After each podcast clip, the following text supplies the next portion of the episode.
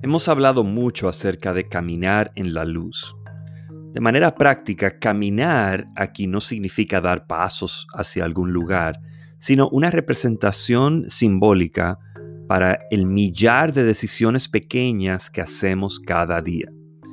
Estas decisiones incluyen qué información consumimos, qué palabras utilizamos, con quiénes nos relacionamos de manera íntima y en qué cosas colocamos nuestras prioridades. Por insignificativas que nos luzcan, estas decisiones impactan nuestra fe, pero también testifican acerca de nuestra fe. Si pudieras agrupar todas estas pequeñas decisiones de este día, pudieran considerarse decisiones en luz. Si el Señor las examinara bajo una gran lámpara, ¿pasarían la prueba?